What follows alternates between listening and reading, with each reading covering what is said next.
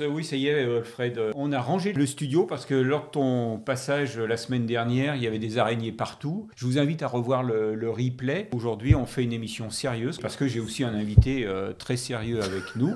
Euh, Fabrice Matron, bonjour Fabrice. Salut Gilles, le côté sérieux, je suis pas sûr que ça va. T'aurais pu laisser les araignées, je crois.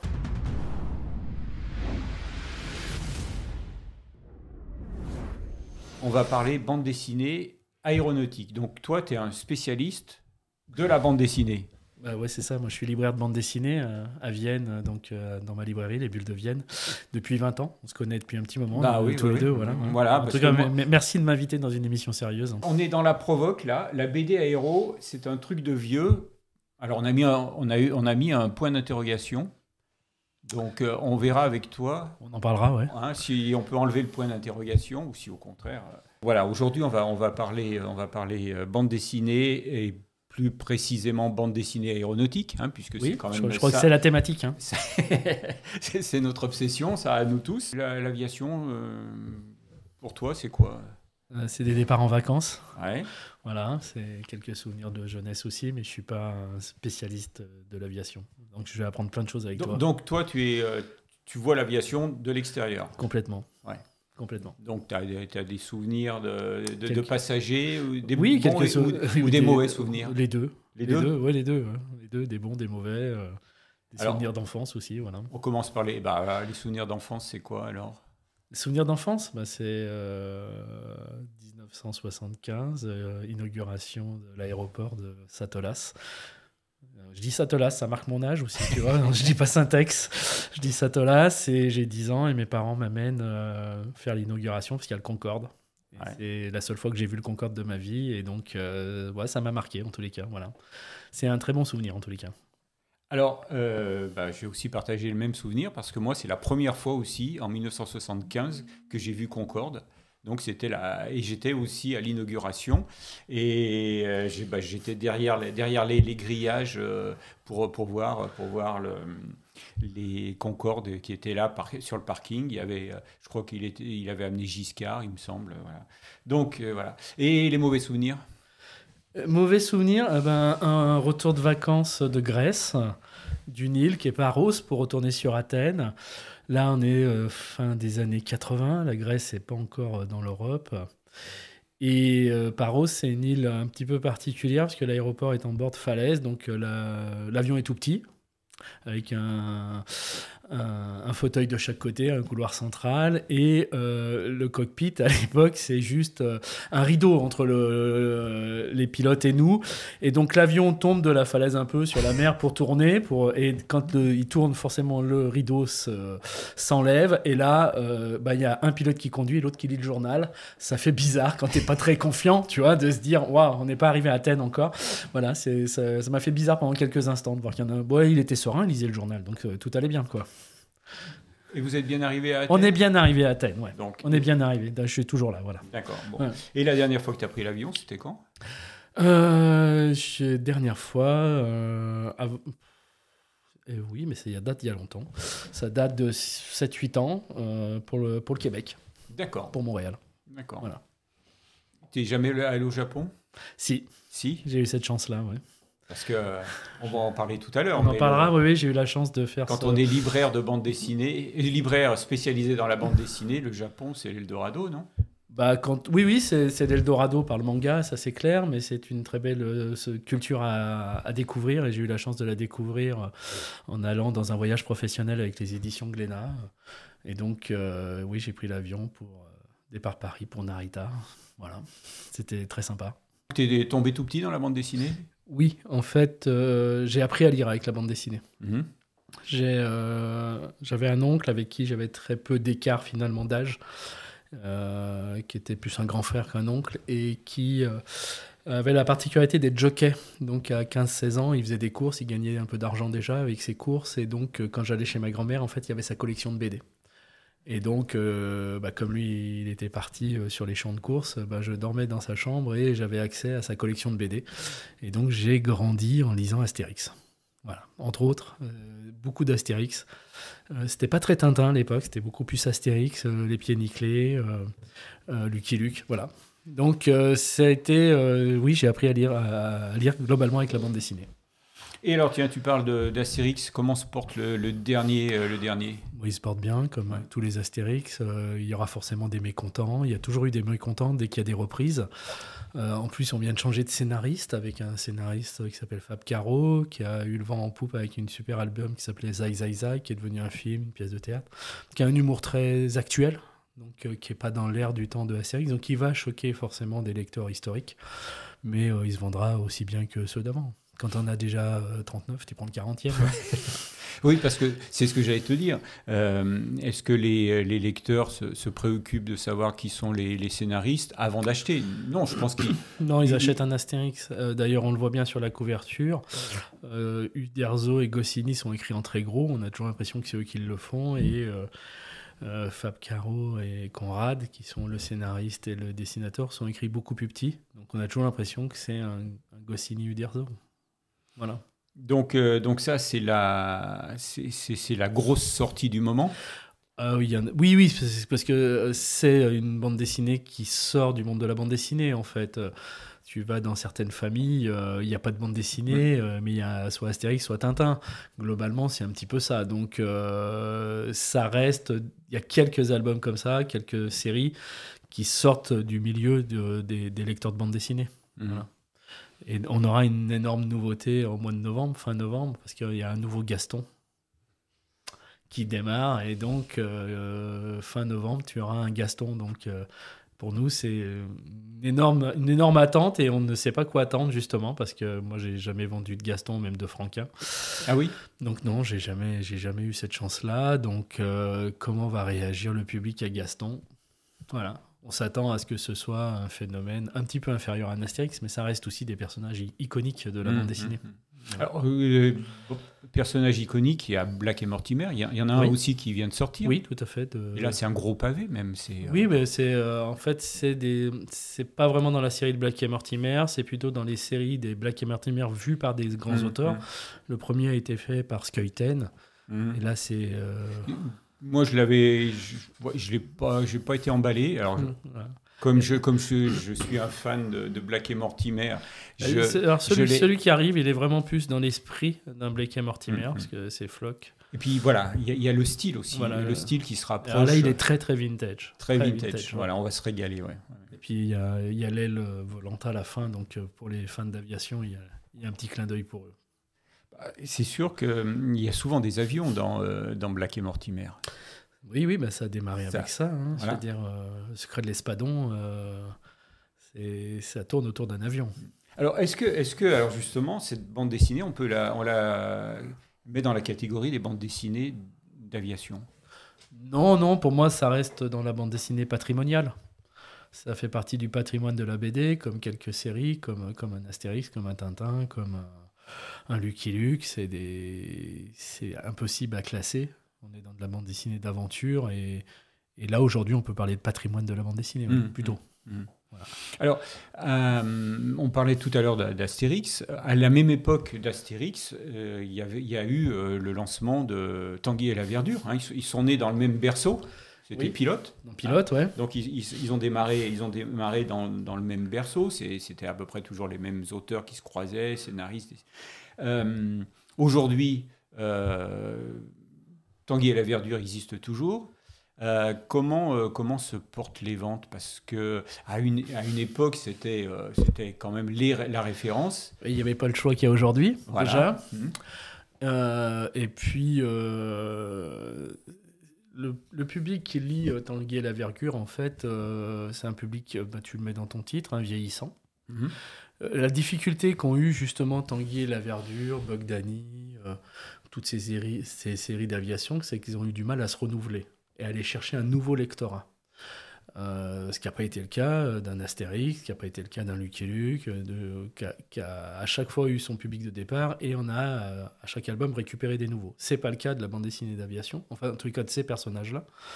Donc on est sur une bande dessinée avec un public qui est un public de passionnés d'aviation, euh, et qui suivent ces bandes dessinées de, depuis, depuis, le départ. Voilà. Mais il n'y a pas de renouvellement. Il n'y a pas de renouvellement. Non. Ça veut dire, ça veut dire que Euh, il faut qu'on enlève le, point d'interrogation sur, euh, sur l'émission. Euh, la BD Aéro, un truc de vieux. Pour l'instant, oui, je pense que c'est ah malheureusement le cas. Mhm. Alors, c'est à la fois. pour les lecteurs de bande dessinée historique, oui, c'est des, des, des, gens d'un âge déjà. Et après, tu as, as, tout le lectorat qui est passionné d'aviation. Qui sont pilotes eux-mêmes. Moi, j'ai des clients qui sont pilotes. j'ai donc c'est pas des pas des vieux globalement, hein. mais ils vont venir sur cette bande dessinée-là pour, le, pour la thématique, pour, euh, pour, pour l'avion, pour, euh, plutôt que pour l'histoire. globalement, je suis pas sûr qu'ils s'intéressent plus à l'histoire que ça. Ce qui les intéresse, c'est l'univers de l'aviation, c'est que les avions soient parfaits, que le cockpit soit parfait, que les uniformes soient parfaits, parce que eux-mêmes, euh, ils sont, voilà, c'est des spécialistes et ils veulent retrouver ça. Donc, donc du coup, on n'a pas, enfin, on n'a pas de renouvellement de, de, lectorat, parce que le, le, lectorat de départ d'un Tanguy et la Verdure, bah, c'était des jeunes passionnés euh, d'aventure qui auraient pu aller sur du Michel Vaillant si tu aimais l'automobile, et puis tu vas sur, euh, sur Tanguy et la Verdure ou Bogdani si tu aimes l'aviation. Et c'était euh, aussi ce qui faisait rêver les, les, les jeunes de cette époque-là. Mmh. C'est-à-dire qu'aujourd'hui, euh, à l'époque, ils n'avaient pas accès à tous les réseaux sociaux, ils n'avaient pas accès à tout ça, et voler, c'était quand même quelque chose d'assez exceptionnel. Aujourd'hui, la plupart des gamins qui ont 10 ans, ils ont tous déjà volé, quoi. Nous, voler à notre âge, euh, c'était un truc de l'élite, ça coûtait très cher pour partir en vacances. Donc, du coup, il y avait un côté mythe de monter dans un avion. Et puis, tu avais euh, ce, ce que représentait le pilote.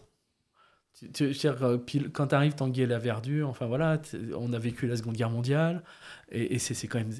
On doit un sacré euh, chandelle de, notre libération aux pilotes, qui ont payé cher euh, les bombardements, et à la fois, bah, c'était des héros, quoi.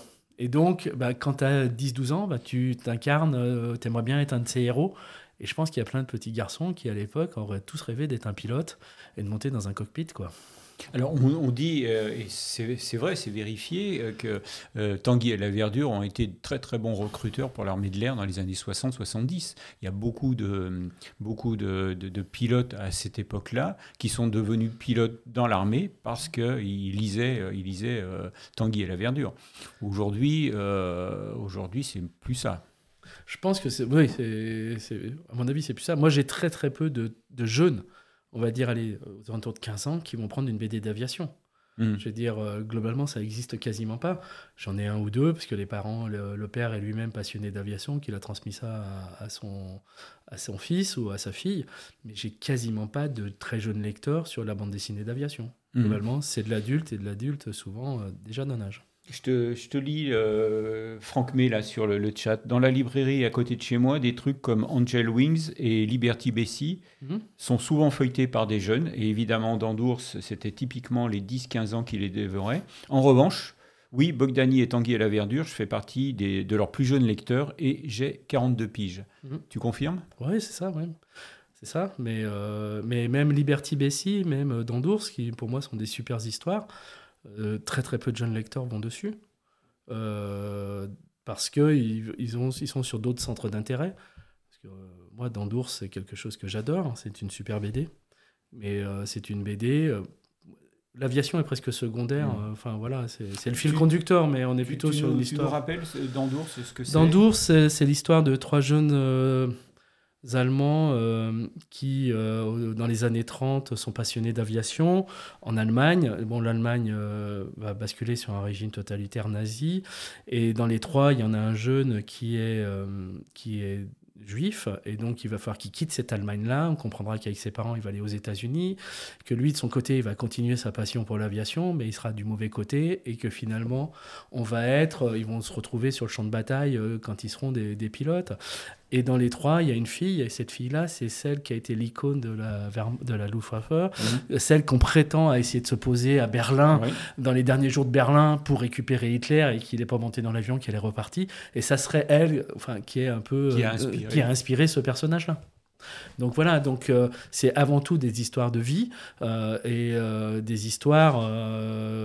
voilà, il y a l'aviation, c'est une dans cette BD là, c'est une petite histoire dans la grande histoire. C'est ça. L'aviation, c'est le décor. C'est pas la. Voilà, c'est pas la finalité de l'histoire. Contrairement, à, un Angel Wings, Contrairement à ce que fait Romain Hugo chez, euh, chez Cockpit, où là on est vraiment pour le lectorat de BD d'aviation, globalement. Alors que euh, dans Dours, et après ils ont fait Black Sco, où on va parler d'une jeune métisse noire indienne euh, qui pilote pendant la prohibition aux États-Unis. Donc c'est autre chose. On va parler de la ségrégation, on va parler du clan, on va parler de la prohibition, et il y a l'aviation aussi dedans. Donc ça, c'est une nouvelle tendance éventuellement de sortir purement de la BD d'aviation pour aller pour de la BD d'aventure. Et dans l'aventure, euh, l'avion, il y a toute sa place. Mhm.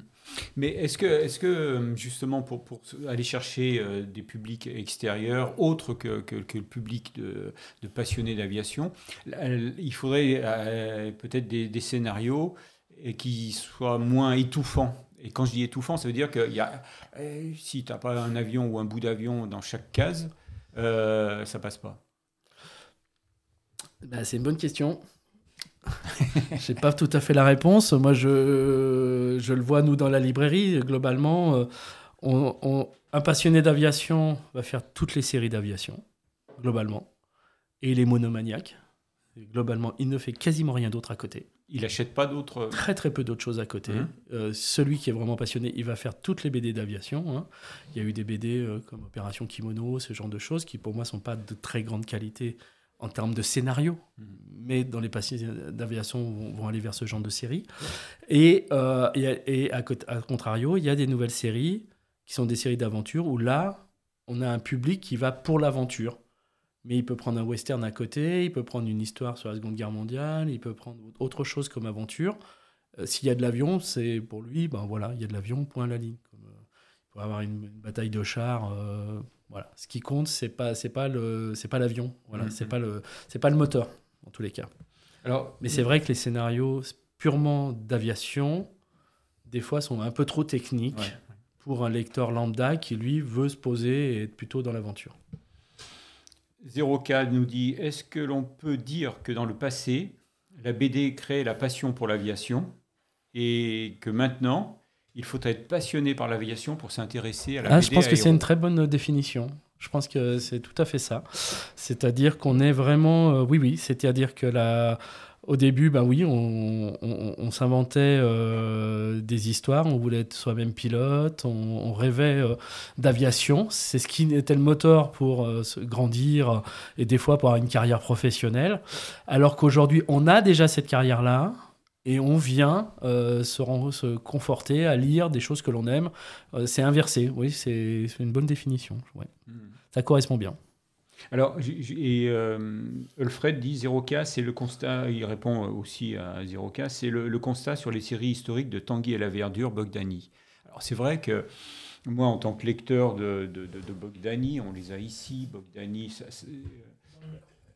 voilà, donc euh, Tanguy et la verdure. Donc ça, euh, c'est les, les, séries qui, qui collent à, l'actualité avec des avions toujours plus modernes, beaucoup, beaucoup de technologie trop à mon goût. Moi, au bout d'un moment, je, sature, j'en ai, marre d'entendre parler de, de, de, de, boutons, de trucs comme ça, j'y comprends rien du tout.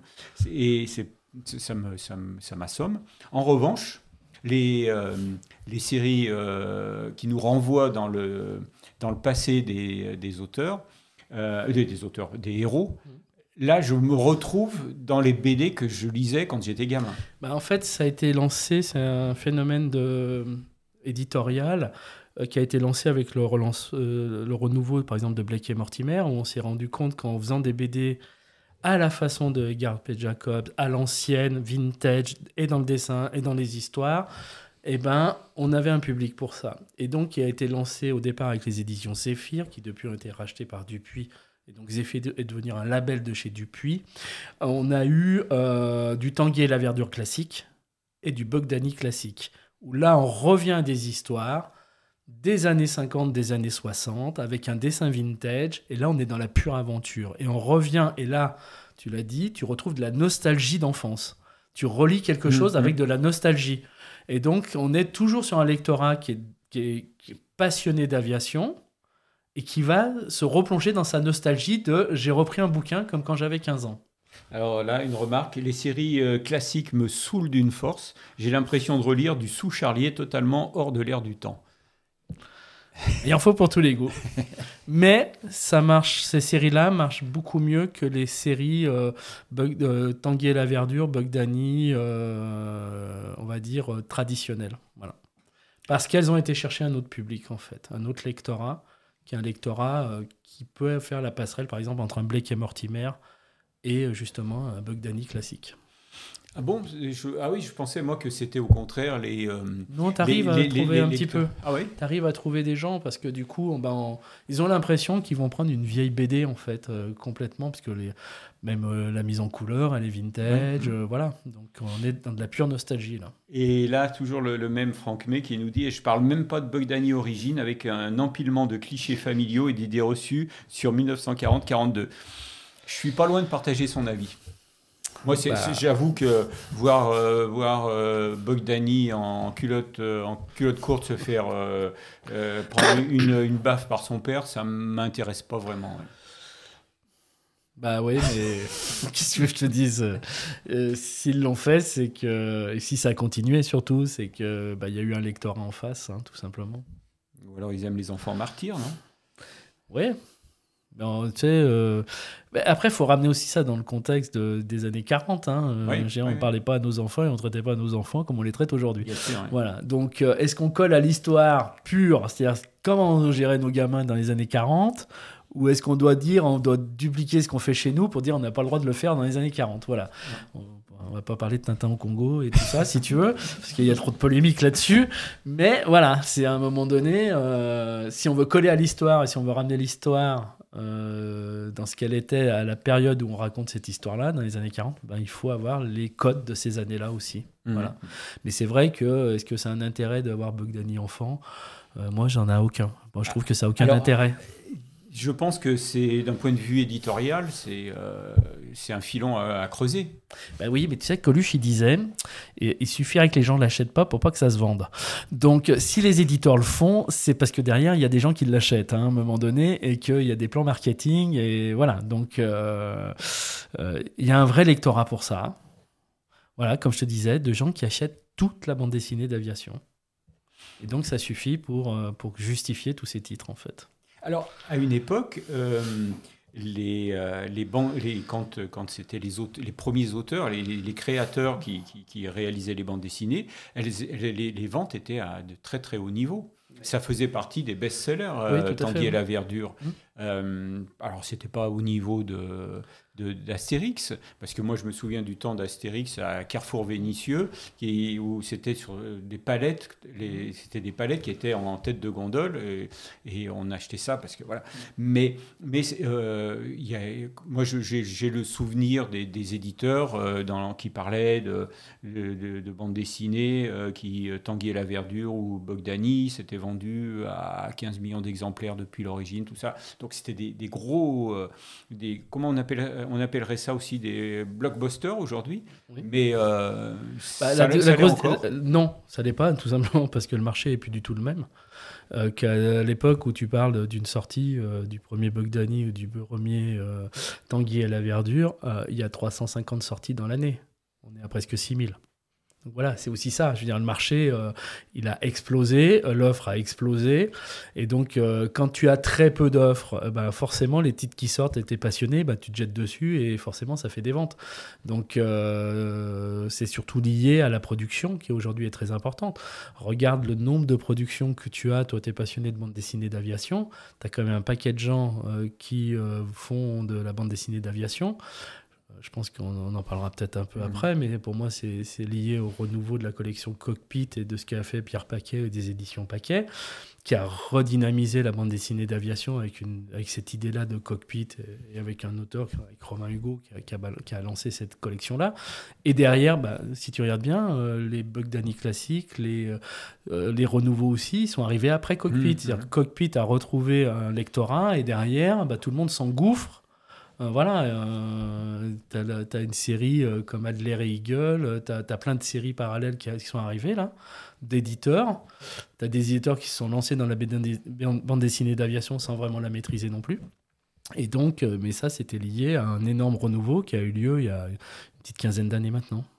Moi, dans, dans les années 90, euh, j'organisais des, des festivals de bande dessinée aéronautique. Alors au début, au début c'était à l'intérieur de meetings aériens, on faisait venir un ou deux dessinateurs et on avait déjà du mal, au milieu des années 90, on avait énormément de, mal à, faire, à trouver ces, auteurs, parce que les grandes séries étaient en panne. Euh, euh, Bogdani et puis euh, Tanguy à la Verdure avaient des, des problèmes d'ayant droit, donc tout était bloqué. Euh, à tel point, par exemple, que, que Francis Bergès avait, avait, créé euh, la série Beagles en mm. attendant que, que ça, se, ça, se, règle chez, euh, chez Dan, Bogdani. Donc, donc on avait Beagles, qui est pour moi qui est un grand, grand, grand, grand regret que ce soit arrêté parce qu'il y avait tout ce, tout ce que j'aime, j'en reparlerai tout à l'heure de Beagles. S'il y avait de l'aventure, de l'aventure, un, un, beau scénario et puis des beaux dessins. Voilà. Bon, je les relis souvent.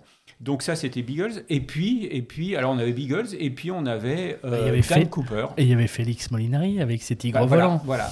Donc, et, et, Félix, Félix, qui était lui un, un dessinateur de cartoon de, de, petit format et qui, qui avait découvert le, le grand format vraiment presque en fin de carrière, du moins dans une deuxième carrière. Donc moi, moi je tournais avec euh, trois ou quatre dessinateurs. Et quand j'ai arrêté de faire ça dans les années, euh, au début des années 2000, un peu plus, euh, au musée du Bourget, j'avais 50 dessinateurs et, j'en refusais. Et euh, ben là, là, effectivement, il à un moment, il y a eu une explosion.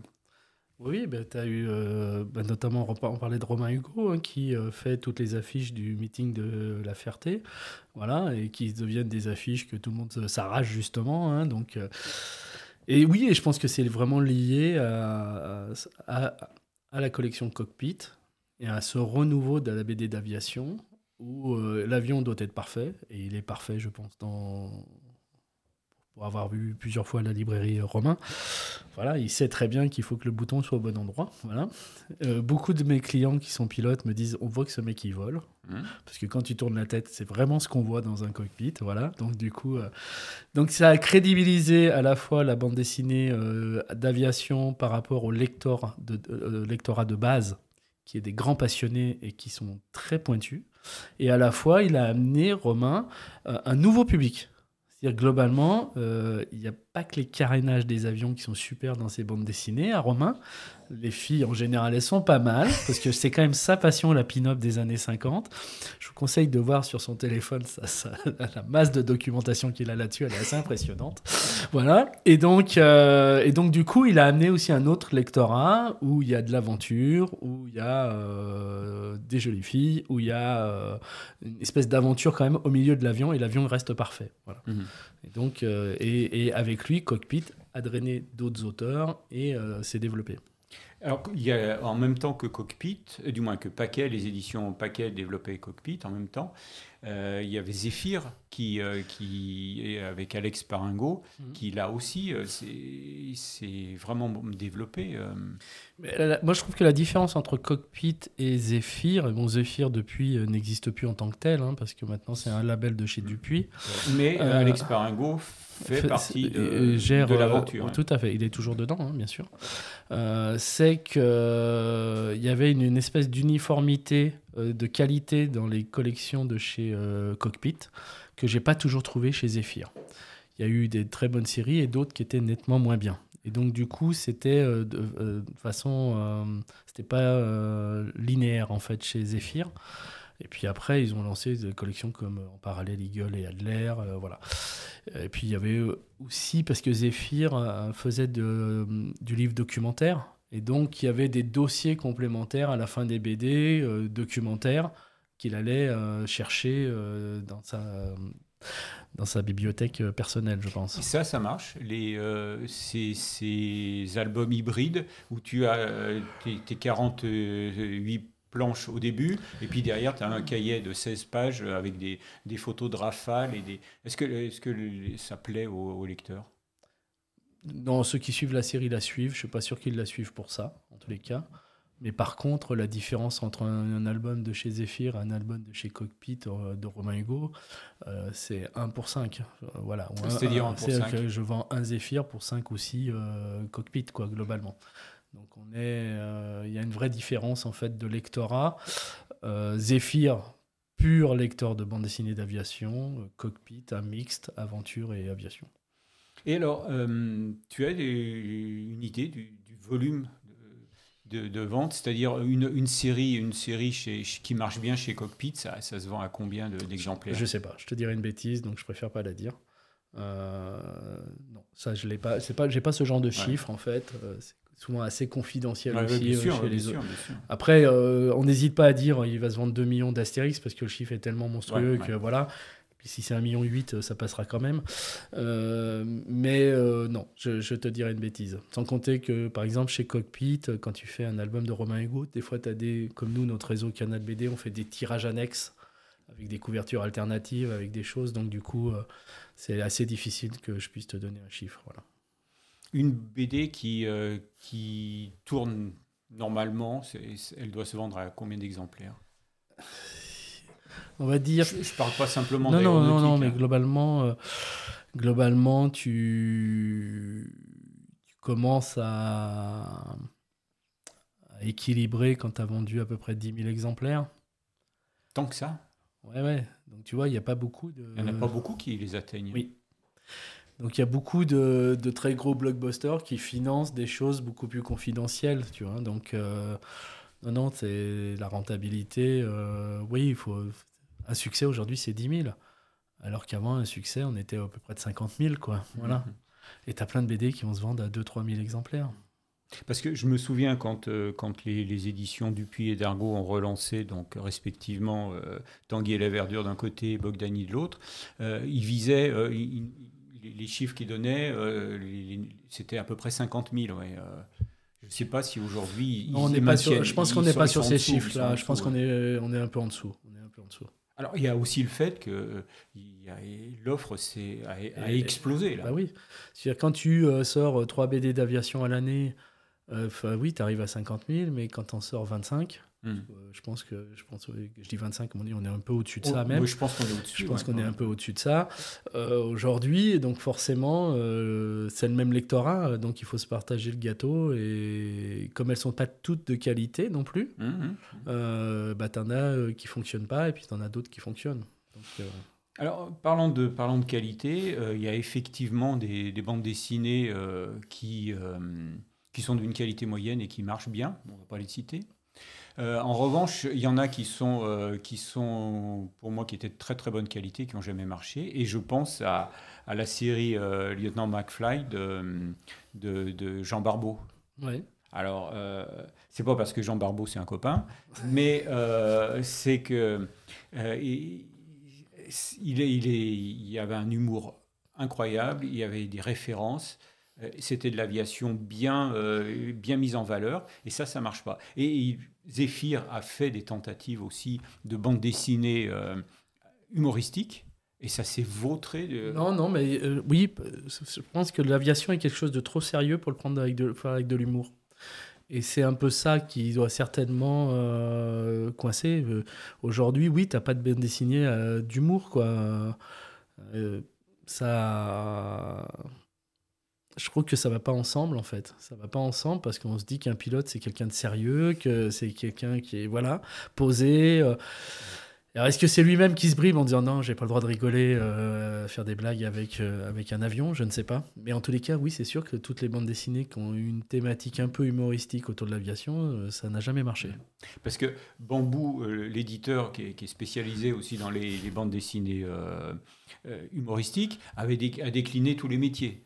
Hein, il y avait les infirmières, il y a les, les, instituteurs, il y a, il y a les pompiers. C'est pas lui qui a fait Drôle de Zingue Si, ah non, euh, c'est lui qui a fait Drôle de Zingue, mais mmh. il avait fait aussi une, une série, euh, une série avec un, dessinateur euh, suisse, je crois, où, c'était c'était super aussi. Moi, je, je, riais beaucoup, mais ça n'a pas marché. Ils en ont sorti deux albums et ça, c'était fini. Oui, mais il n'y avait pas de public pour ça, en fait. Luftgaffe 44, ouais, voilà. Mmh. Merci Franck May. Alors lui, il dit les, les, aviateurs n'ont pas d'humour. Bah, tu vois, il te rejoint. je, ne dirais pas ça parce que j'ai quelques quelques uns de mes clients qui sont passionnés et on rigole bien. Et on rigole pas sur les avions, ça c'est sûr.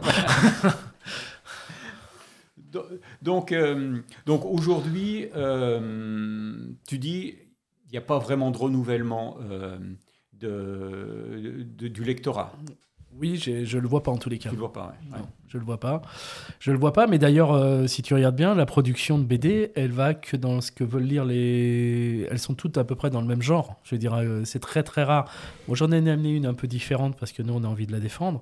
Mais globalement, euh, tout ce qui se produit en BD d'aviation, euh, globalement, les scénarios, c'est pas du copier-coller, mais elles sont toutes construites à peu près pareil, parce que c'est ce que veut lire le lecteur. Personne prend des risques dans le monde éditorial pour aller chercher, ben, tu l'as dit, de l'humour, ça, ça va pas marcher. Euh, donc, à partir de là, tous les éditeurs sont renforcés à aller chercher, euh, d'assurer leur vente, et donc d'aller vers ce qu'attendait le lectorat, et de pas le surprendre.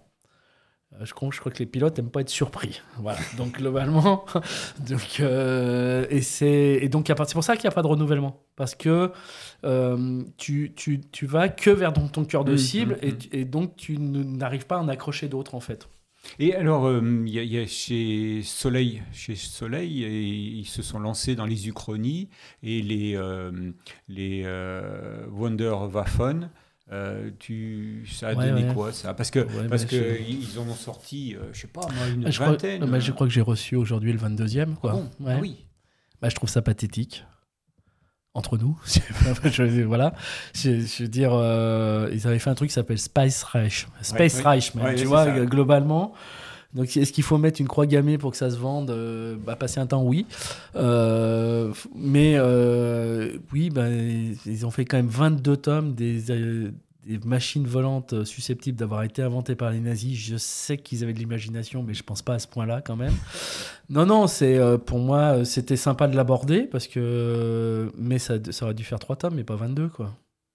Voilà, et les ventes sont, enfin voilà. Alors vois. voilà, les ventes. Alors. Bah, je vais en vendre deux. Ah oui. Donc tu vois, je l'ai reçu, il est directement dans les rayons. Pour ceux qui suivent la série, si, voilà. Alors nous, on n'a pas le goût universel. hein. C'est pas parce que j'aime pas que c'est pas bon ou que c'est bien. Ou voilà. Donc euh, du coup, euh, bah, quelqu'un veut le suivre, il le trouvera dans ma librairie, mais c'est pas un album que je vais mettre en avant, ça c'est sûr. Hum, hum. Voilà. À vous 22e tome, ils ont pas besoin de moi. Mais ça, voilà, ouais, mais, ça continue. Et là, là c'est sûrement pas une BD qui doit se vendre à, à 10 000 exemplaires, celle-là. Bah, ça veut dire que les auteurs ne doivent pas être très très bien payés, à mon avis. Certainement, je pense. Mais euh, non, mais après, je- tu vois, typiquement, c'est le genre de BD, euh, j'en vois pas vraiment d'intérêt. Et typiquement, c'est pas le genre de BD qui a été suivi par les pilotes et par les aviateurs. Peut-être au début, pour découvrir, peut-être au début, mais je pense que très très vite, bah, les scénarios, ils sont un peu plats. Et donc, à partir de là, euh, ils ont très très vite lâché, quoi. Euh, c'était intéressant hein, d'aller vers une uchronie, euh, Mhm. de se dire, bah voilà, ils avaient pu inventer cette machine-là. euh, C'était dans les. Ils ont trouvé des plans dans des cartons éventuellement, mais au bout de 22, euh, Hum. ça fait beaucoup de cartons quand même. Tu vois, toujours Franck May, Space Reich, c'était pas terrible, mais Wunderwaffen a son charme. Et c'est la seule série qui a réussi à mélanger fantastique et aviation. En revanche, je suis d'accord pour dire que passé 5 tomes, ça a largement perdu de son intérêt. Voilà. Merci euh, Franck. Je suis d'accord avec lui. Parce que là aussi, ça a été une mode, les uchronies. Oui, bah, il y avait, bah, c'est un éditeur qui a lancé ça. hein, c'est Delcourt, Delcourt Soleil, c'est le même groupe. Il y a eu les jours J, il y a eu des choses comme ça. Là, il là, y avait quand même des, des choses Ouais, mais ils, sont plantés, ils se sont plantés. Ils se sont plantés aussi. Bah, je- euh, alors déjà, il y a eu une chose qui est absolument euh, très marketing sur ces séries-là, comme Jour J, c'est que tu as un énorme illustrateur qui fait toutes les couvertures, qui est Manchu, qui est, qui est pas un dessinateur, qui est un illustrateur, Mhm. et les couves, elles sont à tomber par terre. Mais quand tu ouvres dedans, c'est pas le même dessin. Donc des fois, ça pique un peu les yeux et tu es un peu surpris. Mais c'est dans les scénarios où ils sont passés à côté. Euh, dans le premier tome, C'est la- Duval qui. c'est oui. Péco, Péco, Péco, Péco. Dans, dans le premier tome de Jour J, on est sur la conquête spatiale, on a une base sur la Lune, qui est une base internationale, et, euh, et qui est euh, faite par les Russes. Et, et c'est là, ça, c'est complètement le délire. C'est-à-dire qu'on devient... euh, euh, on plante du cannabis sur la, sur la Lune, enfin c'est n'importe quoi. Alors Pourquoi que ça, ça pousse pas le cannabis sur la Lune? Sur la Lune, je je sais pas. En tous les cas, et donc tu te dis mais c'était une super bonne idée que ce soit les premiers les Russes qui aillent sur la Lune. Et l'Uchronie, ça aurait été quoi? C'est que Microsoft serait russe, que Apple serait russe, parce qu'on sait qu'avec la conquête de l'espace, on a développé ces sociétés américaines. Donc si tu fais une Uchronie, c'était ça, c'était pas d'aller planter du cannabis, euh, voilà. Et donc, et le deuxième tome, on était sur euh, Beria, patron du KGB, mmh. qui, euh, en fait, les Russes, en 45 ne s'arrêtent pas à Berlin et vont jusqu'à Paris, et on a un Paris coupé en deux comme Berlin un côté communiste et un côté euh, capitaliste. Et donc l'intérêt, et Beria vient à Paris parce qu'il est, il est serial killer de prostituées. Et non, il fallait, fallait travailler sur le fait que les beaux quartiers étaient dans les quartiers communistes et de voir comment était un Paris communiste. quoi. Et donc, pour aller faire du sensationnel, ils sont passés à côté. Mmh. Et il y a eu 47 ou 48 tomes. Quoi. Donc à un moment donné, euh, et, et, je trouve que ça a tout gâché d'entrée parce qu'on a été faire euh, du sensationnel à deux balles au lieu d'avoir de, de, une vraie chronie. Une vraie chronie, c'est je réécris l'histoire et qu'est-ce qui se passe si, si c'était passé ça, quoi? Alors que là, je m'en fous que Seria soit serial killer, euh, que Beria soit serial killer de prostituées à Paris, quoi. Je, mm. je vois pas ce que ça apporte à l'histoire. Il y a du très bon et du très nul, euh, dit Franck mais Voilà. Euh, hors sujet, l'idée de Lune Rouge, jour J, a été beaucoup beaucoup mieux géré euh, dans la série télé For All Mankind de Ronald D. Moore. Euh, la Lune Rouge, moi j'avais trouvé ça pas mal, je crois. Hein. C'était aussi dans la, c'était aussi dans la série Jour J, non? C'est, bah, Oui, c'est ça, c'est le premier Jour J. D'accord. ok. Donc, donc voilà. Bon, donc toujours, euh, toujours sur le plateau de Jump Seat, la 19 c'est clair et c'est moi que vous, qui apparaît en gros plan dans... Euh, donc, euh, donc oui, sur, sur Jump Seat avec Fabrice. Alors Fabrice, libraire à, à, Vienne, spécialisé bande dessinée, les bulles de Vienne. Alors c'est vrai que chaque fois que je vais chez, chez lui pour lui poser une question, ben, je repars au bout d'une heure parce que parce que il sait pas faire, sait pas faire court. Hein, il a toujours, toujours, euh, on rebondit toujours. Et alors, ma question, c'est, euh, tu dis que euh, le public de la bande dessinée Aéro ne se renouvelle pas, que c'est que des vieux, des passionnés d'aviation. Alors, et quand on va chez toi et quand on voit ta, librairie qui est grande, accueillante, avec une quantité de, bouquins énorme, qu'est-ce qu'ils qui viennent acheter les, jeunes lecteurs? Bah, les jeunes lecteurs, euh, ils vont être essentiellement sur le manga. Le, très, le jeune lecteur. Hein, Quand, euh, tu définis quel âge le jeune lecteur? On va dire à partir de 8 ans. Ah oui. Après, on a tout un pan de jeunesse. On a énormément développé la BD jeunesse. Et là, c'est un vrai défaut de la BD d'aviation c'est qu'aujourd'hui, tu n'as pas de série pour la jeunesse. Tu n'as pas de série euh, qui vont faire rêver un gamin de 8-10 ans. On va parler de Rhapsody du ciel, qui est une nouvelle série qui vient d'arriver chez Paquet, où on va être sur de l'adolescent. Mais il n'y a rien pour les tout jeunes. C'est-à-dire qu'aujourd'hui, comment tu fais quand tu as un gamin de 10 ans qui aime l'aviation? Tu lui donnes Bugdani Tu lui donnes euh, Angel Wings? Non, tu peux pas lui donner ça. Donc qu'est-ce qu'on donne? Et il a, pas, là, il n'y a rien. Il y a un vide sidéral. Donc euh, comment tu veux renouveler du public si le jeune lecteur n'y a pas accès? C'est ça le problème. Donc, euh, et, c'est en ça où euh, il y a un vrai souci de renouvellement, c'est parce qu'il n'y a rien pour le jeune lecteur. Et même les mangas que l'on a sont des mangas très historiques qui vont toucher des gens qui ont 20, 25 ans, 30 ans ou 40 ans et qui euh, peuvent lire du manga qui est un support comme un autre pour eux. C'est pas le geek du manga de, 12-15 ans, c'est le peu de mangas qu'on a d'aviation vont être lus par des passionnés d'aviation qui n'ont pas peur de lire un, livre à l'envers et de prendre un manga. Voilà, tout simplement. Et moi, je pense que c'est là où il y a un vrai euh, déficit de la BD d'aviation. C'est qu'aujourd'hui, il n'y a aucune aventure, il n'y a aucune histoire pour un jeune public. Euh, Paquet, euh, Paquet, est allé chercher au, Japon des, mangas, mais il en a fait tout de suite des mangas haut de gamme. Oui. C'est-à-dire que des, des bah, c'était pas des grands formats, mais c'est des formats intermédiaires. Voilà, bah, tu en as apporté. Voilà. Donc, euh, donc là, ça entre autres. Ça entre autres, oui. Alors qui sont qui sont très intéressants, hein, très. Mais c'est pas le c'est pas le, le, manga. Euh, le manga traditionnel. Voilà, en fait, tu as Delcourt Soleil qui a fait des choses comme ça, hein, sur les, les, pilotes aussi de, des kamikazes. Mhm. Voilà. Oui, il l'a fait tout de suite là pour aller chercher justement ce public-là, qui est un public adulte, comme il a été cherché aussi euh, de la bande dessinée américaine. Voilà, donc ça c'est typiquement le format de la bande dessinée américaine avec Garcenis, qui est un énorme scénariste américain. hein, notamment, on lui doit, euh, on lui doit euh, Le Punisher, on lui doit des Batman. euh, une série qui a cartonné qui s'appelle The Boys, c'est Mhm. lui. The Preacher, des, des énormes séries. Donc, du coup, voilà, on voit, il va chercher un autre lectorat avec le comics, mais ça, c'est pas rangé chez nous dans le rayon comics, c'est rangé dans le rayon aviation. Ah oui, Voilà. d'accord. Donc du coup, on se renouvelle pas. Et tu, tu le conseilles à tes jeunes euh, clients? Ils viennent pas du tout là-dessus. Ah oui? Non, pas du tout, pas du tout. Ah, Je vais me rapprocher du micro. Ouais, merci, parce que je, je me jette des gommes comme ça, là, je, je me rapproche. Voilà, c'est l'envers Ah bah, du... Mais il est tranquille, il est- c'est l'envers du décor, il Oui, est derrière. oui, non, non, mais on sait que nous, nous on subit ça Voilà. euh, tous- tous les mardis. Voilà. Puis même des fois, on fait plusieurs émissions dans la semaine et tu te rends compte C'est le- courageux. Hein. Ah ouais, bah, moi, le, le soir, quand je rentre, je me plonge dans un Bogdani et puis j'oublie tout. T'oublies tout, ouais. Ouais. Non, le, le- le support manga est un support euh, et les histoires sont faites pour un public adulte. Euh, et là, c'est parfait. Les, les, Japonais, euh, quand ils te font quelque chose, c'est parfait. C'est-à-dire, historiquement, c'est parfait. Euh, les avions, les scènes de vol, enfin voilà. Donc, parce qu'ils sont déjà plusieurs à travailler dessus, contrairement à nous. Il n'y a, a pas qu'un auteur. hein. Il y a un auteur, mais il a plein d'assistants. Donc, du coup, il y a vraiment de la recherche graphique, il y a de la recherche historique. voilà, eux, ils font pas des uchronies. hein, c'est vraiment des histoires euh, qui tiennent la route.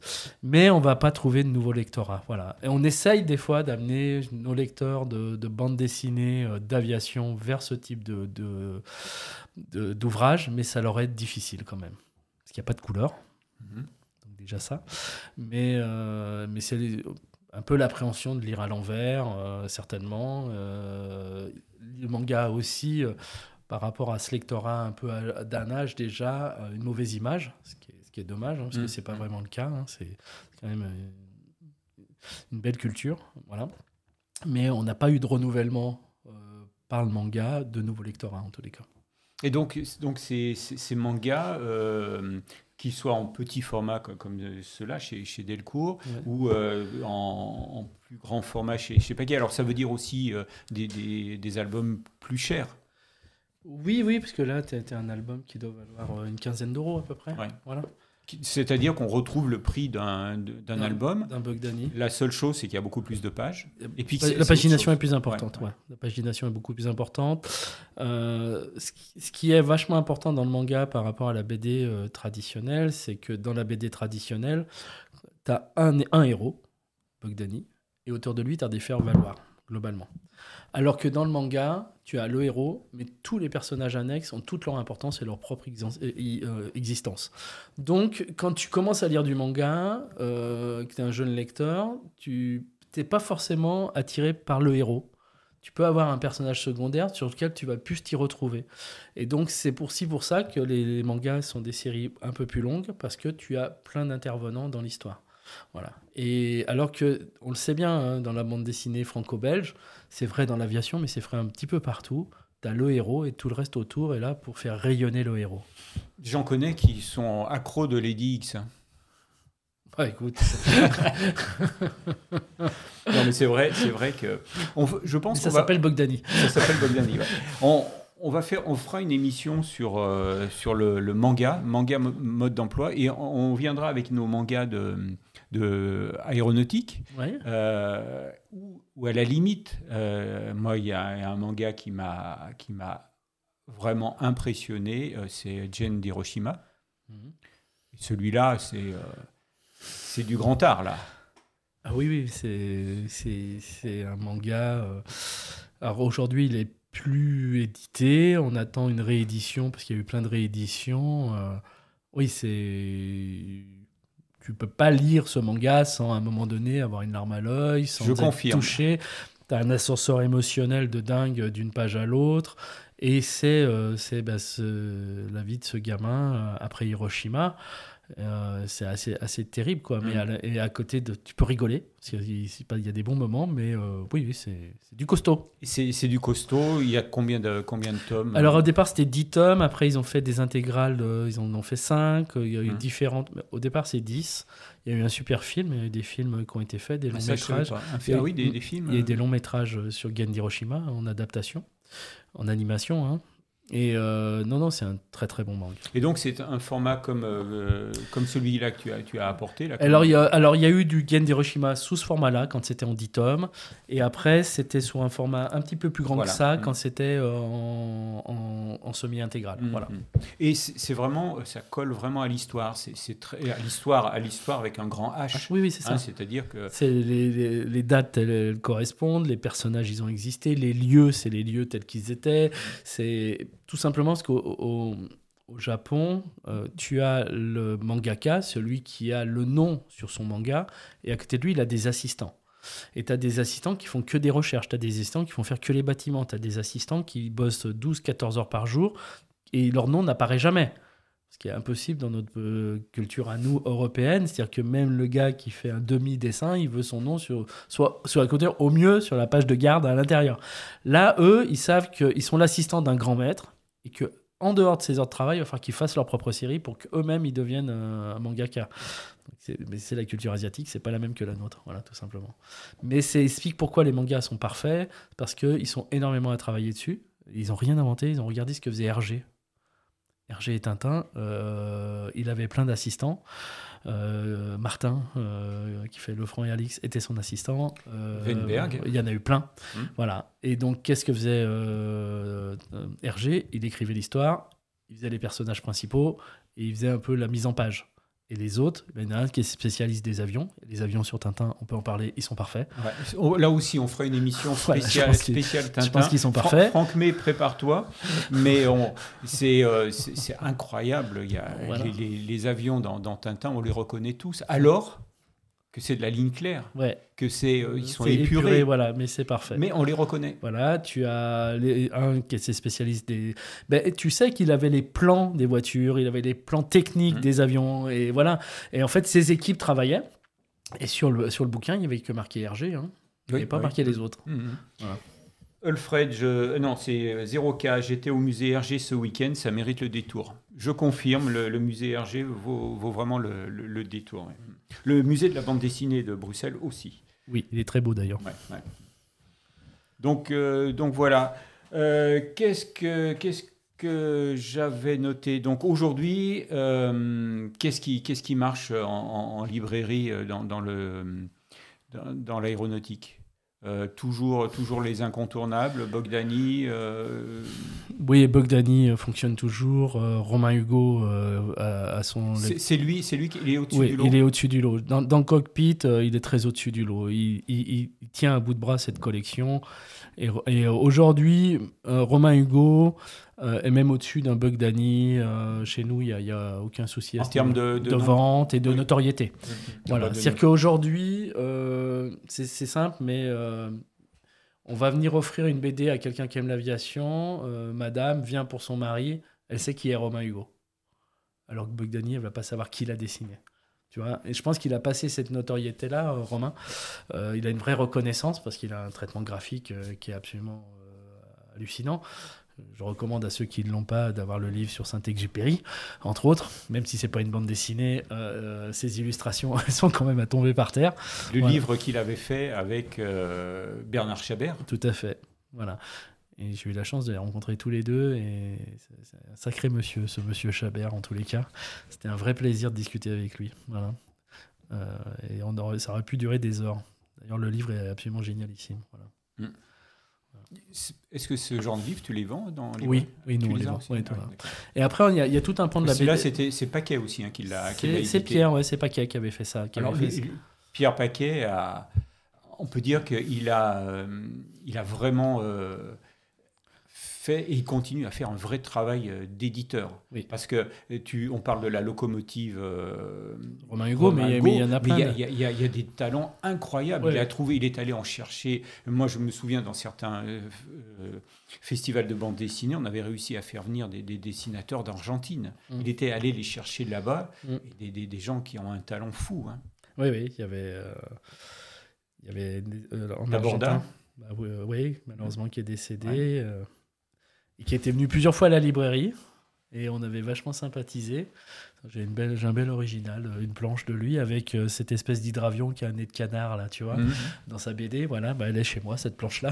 voilà, voilà, j'ai eu cette chance parce que euh, Tabordas avait été euh, une très très belle rencontre. Il était venu deux fois à la librairie et il est décédé très très rapidement. Mhm. Malheureusement, voilà, ça a été quelqu'un de chouette. ouais. Oui, il y avait eu Taborda, il y a eu d'autres auteurs. hein, euh, Penninger aussi. Qui est décédé il n'y a pas très longtemps. pas très voilà. longtemps, mais Voilà. lui aussi. Michel. Quel talent. Puis alors, euh, bon, un, un auteur, un auteur d'une gentillesse incroyable. Mais alors, quel talent, lui. Oui, et puis là, bah, il se renouvelle maintenant. Là, je, tu vois, euh, j'ai amené ça. Alors là, on n'est plus du, c'est plus du Taborda ni du Koeniger. Là, hein, non, c'est Shendi. Shendi. Ah, je te montre. Shendi Xu. Alors, c'est pas. Donc, il vient elle- pas d'Argentine. Non, elle, elle vient de Chine. Et donc, euh, Shen- Shendi, alors en plus de ça, tu vois, ce qu'a fait Paquet, c'est qu'il ne l'a pas mis dans la collection cockpit. Alors que la thématique, c'est l'aviation quand même. Peut-être pour essayer de trouver justement un nouveau lectorat et un lectorat un peu plus ado. Nous, on l'a mis dans, dans notre rayon ado et young adulte. Peut-être pour pas décevoir non plus les, les Je accros, pense les, historiques euh, voilà. de, voilà, de, de cockpit, d'avoir cette histoire-là. Ouais. Parce qu'elle a un dessin euh, un petit peu différent, hein, forcément. On va le voir un peu. Et c'est quoi C'est quel genre d'histoire alors, Alors, la particularité, c'est que Pierre l'a fait venir de Chine. Elle vit à Genève aujourd'hui. Et en fait, il lui a signé un contrat pour dessiner cette histoire-là. Donc, elle est euh, pendant, euh, je pense qu'elle va être 2-3 ans à Genève, hein, parce que c'est une histoire prévue en 4 tomes. Et on est euh, sur une jeune fille qui est passionnée d'aviation. Euh, mais son père aimerait mieux qu'elle soit euh, médecin. Donc Mhm. elle a quand même eu le droit d'apprendre à piloter. Elle est pilote. Voilà, elle a eu son brevet de pilote. hein. On est dans les années 30 à peu près. Et elle va euh, dire à son père globalement que bah, elle veut pas être médecin, quoi. Elle veut être pi- plutôt pilote. Et euh, dans le village natal de son père, il y a le plus grand meeting aérien de Suisse. Ça se passe là-bas.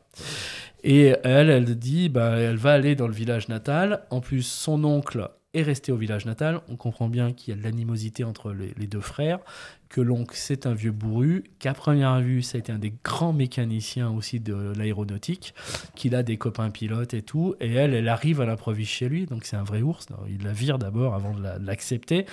Et euh, elle, elle- elle fait tout pour qu'il lui transmette son savoir de la mécanique aéronautique. Et on comprend bien bien qu'elle veut participer à ce concours et un jour peut-être le gagner et être une femme qui va le gagner. Voilà. Donc c'est une histoire de vie. L'aviation y est, euh, c'est les balbutiements de l'aviation, les premiers meetings aériens, ce genre de choses, tu vois.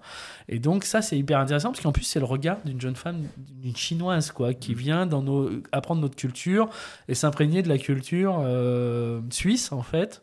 Et ça sera en quatre tomes. Et donc l'aviation y est un peu présente, mais il n'y a pas que ça. Voilà. Et ça, c'est un- c'est une histoire qui est assez sympa. C'est un album récent celui-là? Il est sorti il y a deux mois à peu près. Ah oui, d'accord, ok. Voilà. Donc ça, ça fait partie des, des albums qu'on pourrait conseiller pour Noël.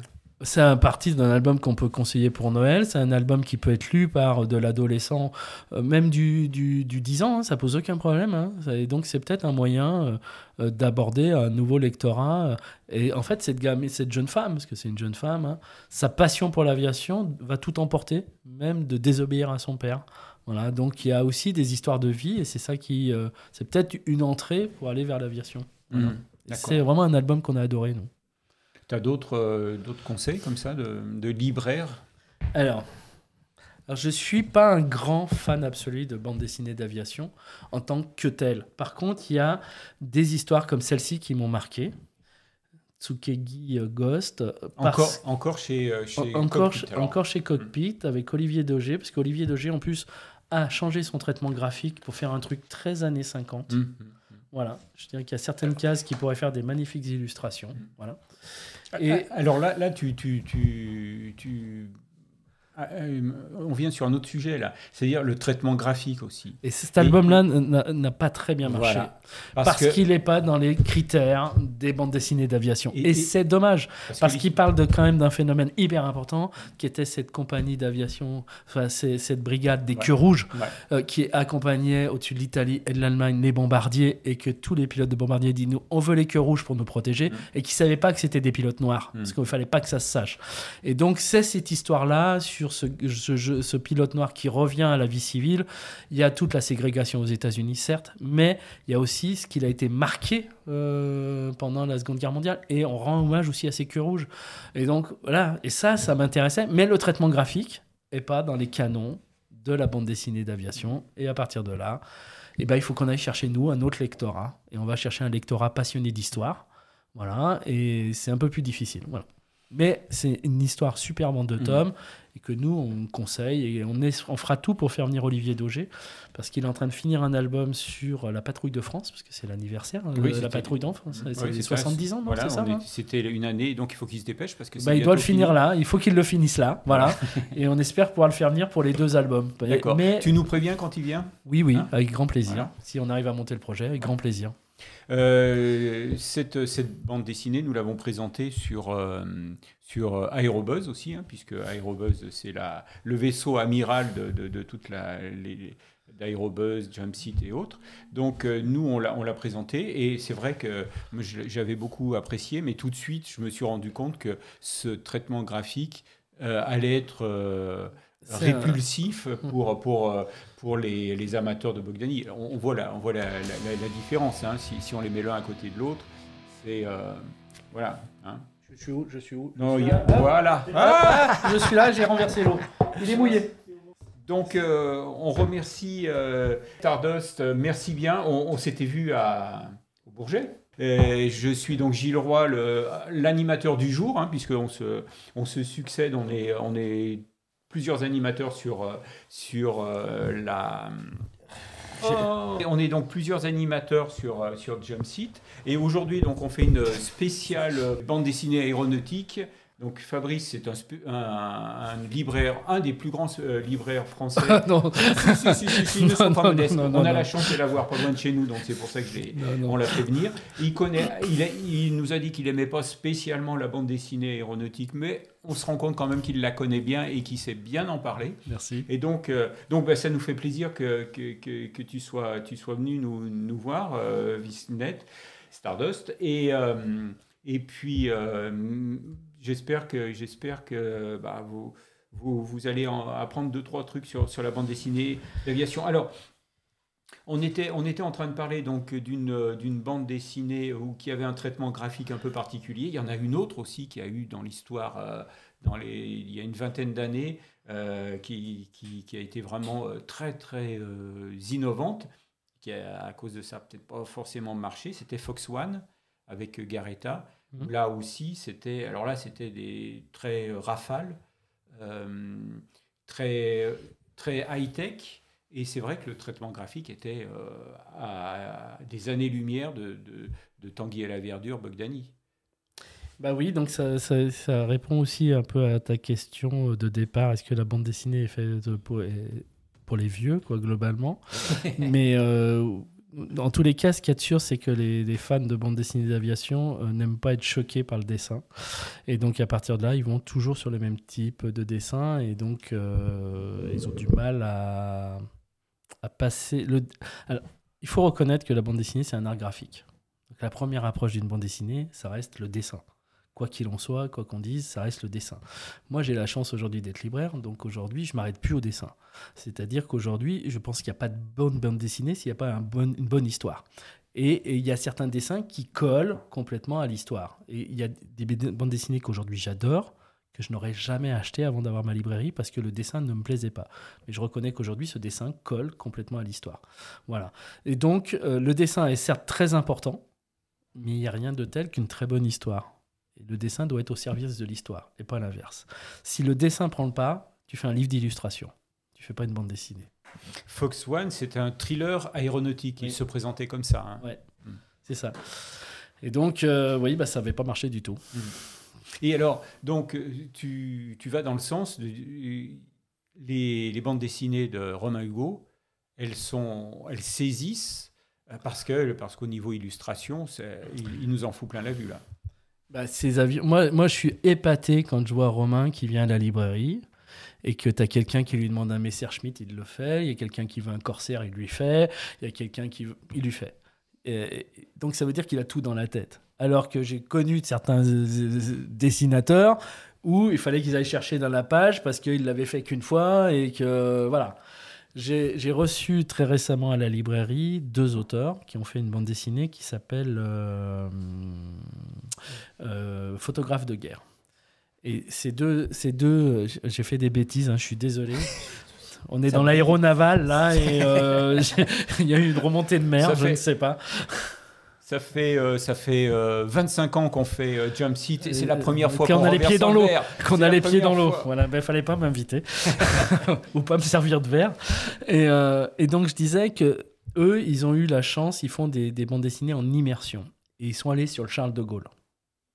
Et donc, le dessinateur a dû dessiner le Charles de Gaulle. Et le Charles de Gaulle, il y a quand même pas mal d'avions. Mmh. Voilà. Hein et il m'a dit, c'était la... il n'est pas prêt pour ça. Il m'a dit, c'était la croix et la bannière. Parce que dessiner les rafales qui vont apponter, les machins, il m'a dit, j'ai galéré comme c'est pas permis.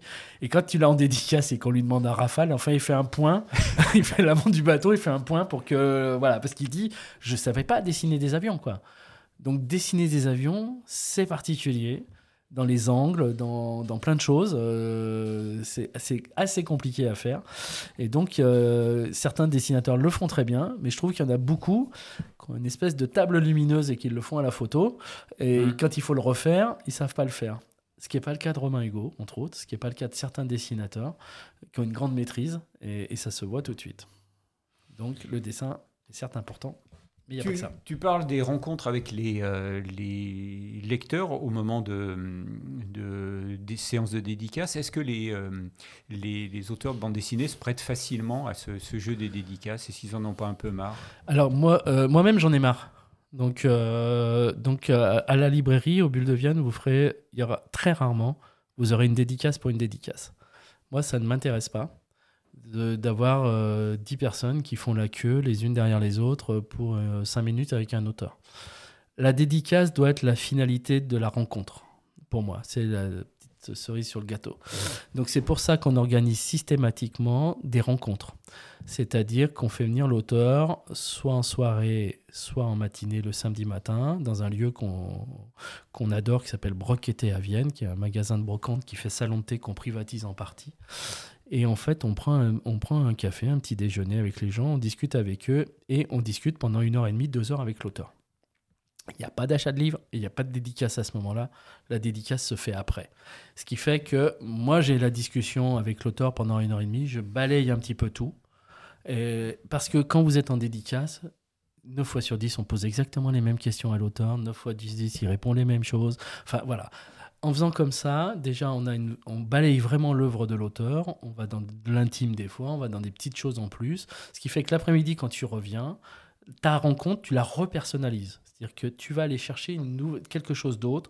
Tiens, vous avez dit ça ce matin, ça m'intéresse. Euh, qu'est-ce que vous pensez de ça? On a quelque chose d'autre, c'est beaucoup plus riche et c'est plus riche des deux côtés de la table. C'est comme dans une réunion, dans une euh, négociation commerciale, il faut que des deux côtés de la table, quelqu'un y, ait, y, gagné. Et c'est ce que je veux dans mes dédicaces. C'est-à-dire la rencontre doit être plus importante que la dédicace.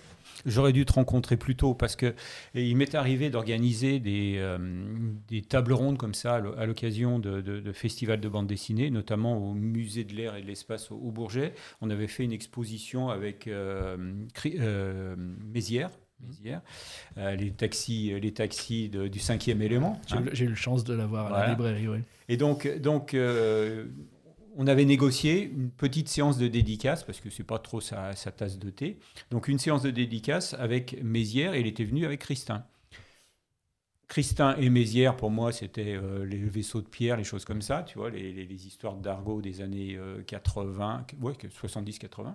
Donc, on avait organisé une, une conférence, une table ronde, voilà, euh, d'une heure à peine, dans le, grand amphithéâtre de l'aéroclub, euh, du musée de l'air. Bah, je me suis retrouvé quasiment tout seul avec eux, parce que tous les gens voulaient que ça dédicace. étaient en train de faire la queue devant la, table pour, pour les dédicaces. Il y avait peut-être 50 personnes qui faisaient la queue et il y avait personne dans la salle. Et j'ai trouvé que c'était mais d'une tristesse. Bah, à la fois c'est triste, à la fois je trouve que c'est très irrespectueux. Euh, tu peux pas dire je vais faire la queue pour une dédicace et pas prendre du temps d'écouter, de discuter avec un auteur. Et nous, ce qu'on veut, c'est dans cet échange-là, c'est-à-dire faire partager euh, une passion d'un auteur. Euh, Romain est venu euh, il n'y a pas très longtemps à la librairie. Ça s'est décidé en 48 heures. et donc, le soir, j'avais des autrices qui étaient là et on faisait une soirée avec des autrices et il a participé. C'est-à-dire qu'il ne devait, devait pas rester, puis ils sont restés, et puis il a participé, voilà. Et donc, je trouve que c'est beaucoup plus intéressant.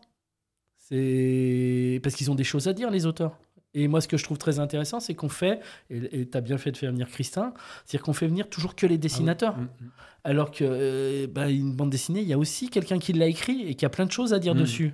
Et de savoir comment ils ont travaillé ensemble, comment ils échangent, le ping-pong entre eux. Enfin voilà, c'est, enfin, l'arrière-boutique est vachement plus intéressante que le produit fini des fois. Et aller chercher, aller avoir la dédicace pour la dédicace, pour moi, ça n'a pas de sens. Mais et je veux plus le faire. Voilà, c'est ça c'est que c'est que bon, je sais pas où on est, euh, où en sont les. Euh, les, les, auteurs veulent plus faire ça. Voilà, c'est ça. De moins en moins. Ils sont ils sont saturés, ouais. Voilà, de moins en moins. Donc euh, il y a d'autres solutions. il faut qu'on les trouve. Oui, mais c'est pas c'est pas évident. Hein, c'est pas évident. les rencontres, oui, mais à la, sortie, tu, tu bah, as des lecteurs qui sont frustrés. Nous, c'est simple, c'est que quand on fait ces rencontres-là, tous les gens qui sont venus à la rencontre sont prioritaires pour la dédicace de l'après-midi.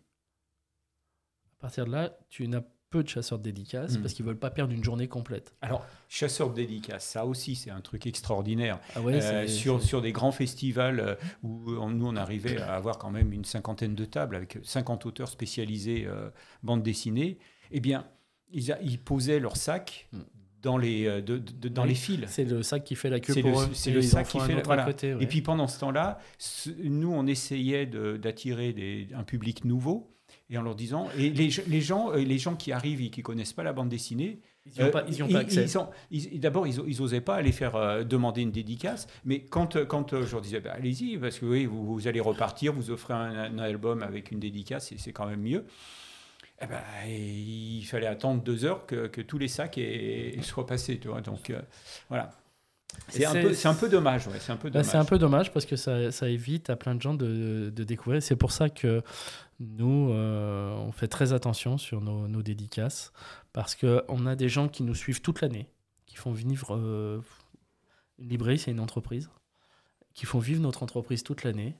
Et quand tu reçois un auteur majeur, eh ben, ils n'y ont pas accès.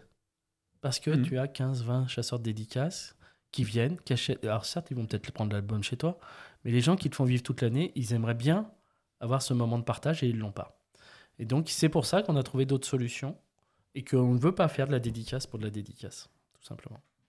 Alors, euh, 0K dit tout pour euh, poster une photo de la dédicace sur Instagram et l'oublier aussi vite. Alors, euh, quand j'ai commencé à organiser des, salons de bande dessinée, Instagram n'existait pas et il y avait un commerce des, euh, des, des, dédicaces. On revendait les albums dédicacés. Ça existe toujours. tu as des gens qui font les salons pour avoir de la dédicace, pour la revendre. Voilà. Euh, est-ce que c'est. Qui qu'il faut blâmer? Celui qui la vend ou celui qui l'achète? Si personne l'achetait, euh, s'il n'y avait pas de marché, il ne le ferait pas. Mmh. Voilà. Donc, euh, moi, j'irai pas acheter une dédicace pour Jean-Pierre. Je m'appelle Fabrice. voilà. Après, si c'est un livre de Victor Hugo, le chance, les chances de rencontrer Victor Hugo, elle est, c'est pas pareil. Mmh. Euh, peut-être je prendrais son roman euh, dédicacé, que je me, ça me ferait bien plaisir d'avoir, euh, d'avoir sa, sa griffe. Mais je, je vois pas cet intérêt-là. Mmh. Je, voilà. C'est pour moi, c'est un vrai souci et ça empêche justement les auteurs de devenir accessible à des gens pour les découvrir. Et donc, c'est un vrai souci de, renouvellement. Voilà, parce que euh, c'est toujours les mêmes, c'est toujours la, même frange de, personnes. Et donc, euh, il faut qu'on trouve des solutions. Et c'est à nous de les trouver. Mhm. Parce qu'effectivement, quand on a la chance de pouvoir euh, échanger avec ces, auteurs, ça devient passionnant. Moi, j'ai passé une journée avec Mézir, mais c'était exceptionnel. Il nous a sorti les photos de son ranch, euh, il nous a montré comment euh, tout le plagiat de Star Wars, de tout ce qu'il avait fait dans, dans, dans, Valérian et qui a été plagié. Et euh, tout le monde lui dit Mais tu, tu vas pas attaquer Lucas? Bah non, c'est un honneur pour moi. Enfin voilà, c'était. Mais j'ai passé une journée exceptionnelle avec lui. Mm-hmm. Voilà, donc. voilà, et ça, ça n'a pas de prix. Et moi, je sais qu'aujourd'hui, quand les gens y viennent, mes, mes, mes, mes lecteurs, mes, mes clients, et qu'ils se souviennent de la journée qu'ils ont passée avec l'auteur plutôt que de la dédicace. Quand ils ouvrent leur album, ils disent Ah ouais, ça, ce jour-là, Mhm. il s'est passé ça et on a fait ça. Et, et c'est ça qu'on doit. C'est- donner du rêve aux gens, quoi. Ouais.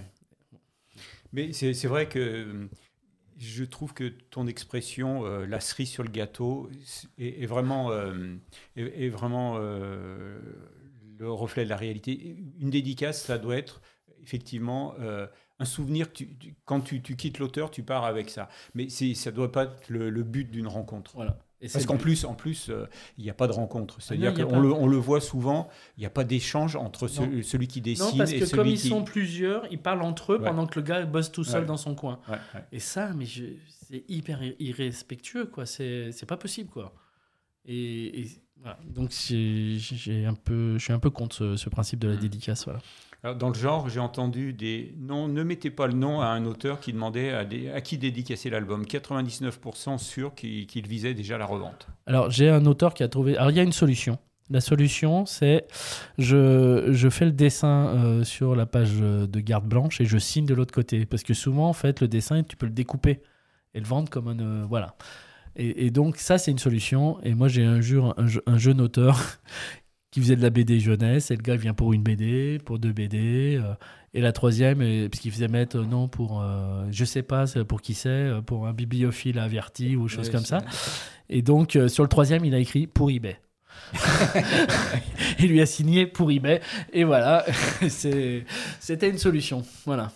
Alors, il y, a, il y a autre chose, et puis on va en finir là avec les, les- les dédicaces. On va pas faire toutes les missions sur les dédicaces, mais il y a, il y a aussi euh, dans certains pays, et là, on- je pense notamment aux États-Unis, où la dédicace est payante. C'est le principe aux États-Unis et c'est euh, donc euh, la dédicace aux États-Unis, c'est une signature. Mm. La signature, c'est gratuit. Le dessin, tu le, tu le payes. Mm. Mais tu es en égo avec l'auteur. C'est-à-dire euh, un personnage 7 ans, deux personnages 7 ans. Euh, moi, je connais bien Juanro Guarnido qui fait Black Sad. Il fait beaucoup des conventions aux États-Unis. La particularité, c'est que l'auteur loue sa table, son emplacement. Donc il faut qu'il le rentabilise, hein, c'est pas l'éditeur, c'est voilà. Et donc en fait, il y a des gens qui viennent avec une photo de leur chat en disant vous pouvez pas me le dessiner, voilà, c'est de la commande et tu te mets d'accord sur le montant de ce que tu vas faire. Là, c'est autre chose. C'est quelque chose qu'il faut absolument pas faire en France parce qu'on n'est pas dans un esprit anglo-saxon. Les, les anglo-saxons considèrent que gagner de l'argent, c'est normal. Ça fait partie de la vie, euh, voilà. Euh, alors que nous, quand euh, ton... t'as- t'as acheté un truc, tu as toujours l'impression que tu t'es fait voler. Donc euh, c'est l'esprit latin, c'est comme ça, voilà. Mais si on fait ça payant, bah, ces personnes-là qui sont ces chasseurs de dédicaces, ils paieront. Et ils auront encore plus d'exigences. Mhm. Et donc non, et ça évitera, ça, ça fermera complètement la porte à ce que des gamins puissent se faire dédicacer un bouquin. À ce que quelqu'un qui n'a jamais eu une dédicace de sa vie puisse y accéder. Moi, j'ai un souvenir, je me suis aussi occupé de salons, notamment de celui de Brignais, où j'étais en caisse et que j'ai une mamie qui vient d'avoir plus de 80 ans, et elle achète sa BD. Et je lui donne le prix. Elle me dit, mais que ça? Je lui dis, bah, pourquoi vous voulez le payer plus cher? Elle me dit, mais ils m'ont fait un dessin dedans. Je lui dis, mais c'est un cadeau qu'ils vous font. Elle a posé la BD, elle me dit, je vais retourner leur dire merci. Et nous, on veut cette candeur-là. On veut qu'un gamin ou une grand-mère ou n'importe qui, pour lui, ce soit quelque chose d'exceptionnel. Le rendre payant, ça sera terrible. Mhm. Alors, je... Miyazaki est d'actualité cette semaine. J'ai failli le faire venir au salon de- euh, au Bourget. Ça aurait été magnifique. ouais. On avait, et ça a été une, une, opé- une négociation qui a duré euh, des mois et des mois. Euh, il- chaque fois, il avait des exigences de plus en plus importantes. Alors, Tu sais évidemment- pourquoi é- Évidemment, on ne négociait pas avec euh, Miyazaki, mais bon, on, a- on avait euh, donc on invite Miyazaki, mais il fallait qu'il vienne avec sa femme. Alors ça, il y a d'autres auteurs qui, qui nous demandent d'amener leur femme. Il y avait aussi euh, un agent, et après, donc il y avait, et on devait nous à, à Paris trouver l'interprète. Donc et il fallait voyager en première classe. Bon, euh, on avait un partenariat avec Air France, on avait réussi à avoir quatre billets de première classe sur un aller-retour Tokyo. Après, il, a fallu, il fallait, il voulait pas loger au Bourget. Il fallait loger dans, un hôtel à Paris. Il nous avait donné le, nom, pas de l'hôtel, mais du palace. On avait fait, on, était arrivé, on y était presque. Et au dernier moment, il a, il a dit non. Alors ça, c'est une technique japonaise. Le japonais ne sait pas dire non. Donc, à Nous, chaque... on a dit oui tout le. Ouais, alors à chaque fois, il te met la barre un peu plus haut pour que ce soit toi qui arrête le- la négo et pas lui. Et donc, c'est typique de, de, de, la culture japonaise. Je ne dis pas non, mais je fais en sorte que ce soit pas possible et pas réalisable. Parce que Miyazaki, il est venu quelques fois en France, euh, et voilà. Mais globalement, euh, il était incapable de te dire non d'entrée. Donc il dit bah je vais venir avec ma femme et puis je vais venir puis je vais le palace et machin. Et donc à un moment donné vous l'acculez mais euh, voilà c'est une technique pour pas dire non. Voilà. Voilà et ben donc si je l'avais su on aurait gagné six mois. Je pense ouais. Bon, pendant six mois on a rêvé. Oui, oui, mais c'est des je, je, parle de quelque chose qui date d'une quinzaine d'années, donc il est, encore en forme. tu vois, quand il avait fait euh, Le vent se lève, euh, le film sur euh, le créateur des zéros, là Non? Non, non, non, non. non, je dirais c'était en dehors de toute actualité, mais c'était à cause de Porco Rosso, c'était voilà. Ah, et puis, et puis son son père était, euh, était euh, mécano, ingénieur aéronautique. Mm. Lui, il avait commencé en, dessinant des, euh, dans des revues de, de, maquettes. Donc, je veux dire, voilà, il y, avait, il y avait plein, plein, plein de raisons de le faire venir au, au musée de l'air et de l'espace au Bourget. Ce qui a été fait, je crois que c'est à La Ferté, où est venu Matsumoto, le créateur d'Albator, et qui a volé avec Romain Hugo sur un ah biplan. Ouais, en fait, il avait été au Japon, Romain, il l'avait rencontré, ils avaient fait des conférences ensemble, et quand il est venu en France, il est venu, et en fait, ils ont, c'est Romain qui, pilote, en fait, avec Matsumoto derrière lui, euh, sur un petit biplan. Voilà, il nous a montré le film, c'était assez, assez émouvant, parce qu'il est net décédé, en fait, Matsumoto, il n'y a pas très longtemps. Et alors, comme on a euh, les followers de Stardust qui, qui, euh, qui, nous ont rejoints, des, euh, on a parlé beaucoup de bandes dessinées aéronautiques. Il y, y, a quelques bandes dessinées dans, dans le spatial. oui. ouais, après. Moi, il y en a une, y en a une qui, qui, qui, que j'ai trouvé extraordinaire. J'oublie le nom parce que j'ai pas révisé. Euh, non, non, non, c'était une, vraie bande dessinée euh, grand format. Euh, une histoire où, là aussi il y avait un traitement graphique assez extraordinaire. Le chat va sûrement nous aider. Je, vous, donne, je vous fais la description et vous, vous me trouvez l'album. C'était à partir de photos il, il, refaisait des, euh, les, personnages, il redessinait les personnages. Ah, c'est Ponzio Oui, c'est Ponzio, avec euh, le syndrome du chimpanzé. notre, notre invité a été plus rapide que le chat. C'est Ponzio. Voilà, c'était extraordinaire. Et en fait, euh, Ponzio est venu à la librairie. Et en fait, c'est quelqu'un qui vient du, de l'univers du, des effets spéciaux au cinéma. Donc, c'est pas un dessinateur. Donc, il mm. sait très bien faire tous les décors c'est pas un problème. Le seul truc, c'est qu'il sait pas dessiner les personnages. Et donc, comment il fait? Tout simplement, en fait, il a, euh, il a des acteurs. Alors voilà. il travaille avec des acteurs. Alors les, les, acteurs, en fait, moi, il m'avait expliqué, il, a, il, habitait à Paris dans un immeuble. C'est tout, tous les. il y a son concierge, il y, a, les voisins, il y a tout le monde. Il les prend en photo, puis après il les habille avec des. des, des et il avait même, il avait même une tenue euh, de cosmonaute où il les prend en photo, tout à fait. C'est Michel. Et donc ça, le syndrome du chimpanzé, il y avait plus, c'était un trois tomes, trois tomes. Mais ça, je vous le conseille, c'est extraordinaire. Alors euh, déjà le traitement graphique, mais au-delà, l'histoire, l'histoire est passionnante. L'histoire est vraiment passionnante. Michel était venu, tout à fait. Donc euh, voilà, ça ça fait partie. Il y a, y a, un manga aussi qui est euh, qui raconte l'histoire de chasseurs de de, déchets. Euh, oui, c'est Planète. C'est Planète, voilà, ça. Planète. qui est un, énorme manga euh, sur euh, le traitement, un traitement de, d'éboueurs de l'espace, quoi. Voilà, c'est ça. C'est ça, Les, les, éboueurs de l'espace. Mm. Alors, 0K demande combien tu lis de bandes dessinées par semaine? J'en lis pas mal.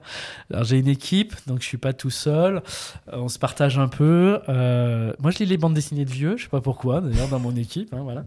Non, non, mais euh, je lis, je sais pas, au, minimum une vingtaine. Ah, par semaine? Oui, au minimum, ouais. D'accord. Parce qu'en fait, nous, on considère qu'à la librairie, je peux pas te parler d'une BD si je l'ai pas lue. Ou si quelqu'un de l'équipe l'a pas lue. Donc du coup, euh, on se partage un peu nos, nos centres d'intérêt. Je te cache pas que le tome 24 qui va sortir de Largo Winch, je vais pas le lire. Il n'y a pas besoin de moi pour vendre du Largo Winch. Hein. Mais on lit systématiquement à la librairie tous les tomes 1 et tous les tomes 2. Pourquoi? Parce qu'un tome 1 peut être très bien et ça fait flop dans le 2, et inversement, on l'a connu, deux tomes 1 qui étaient pas géniaux et ça partait dans le tome 2. Donc, euh, et puis après, il y a les séries qu'on aime, qu'on a envie de suivre. Mais globalement, tout tome 1, tout tome 2 qui rentre à la librairie est lu par l'équipe. Que ce soit en manga, que ce soit en comics ou que ce soit en jeunesse. Voilà. Est-ce que tu lis que ce qui te plaît ou euh, ah, non non non non mais je, non je lis tout je lis tout et c'est ça qui est difficile la plus grande difficulté c'est de lire ce qu'on n'aime pas et ça fait 20 ans que j'ai ma librairie ça fait 20 ans que je suis un idiot c'est-à-dire que quand je reçois mes cartons le mardi et le mercredi qui sont souvent les, les jours de nouveautés je fais mes piles de ce que j'ai à lire et je lis tout de suite ce que j'ai envie de lire ce qui fait que le week-end je lis ce que j'aime pas et ils sont longs voilà parce que c'est c'est terrible de lire ce qu'on n'aime pas mon but à moi, c'est pas de dire si c'est bien ou si c'est pas bien. Si, je, déteste l'heroic fantasy, par exemple. Mais j'en lis. Moi, mon but, c'est de dire à mes lecteurs de quoi ça parle. Si c'est ce qu'ils aiment, ben, je dois être capable de leur dire de quoi ça parle, de leur donner la trame de l'histoire.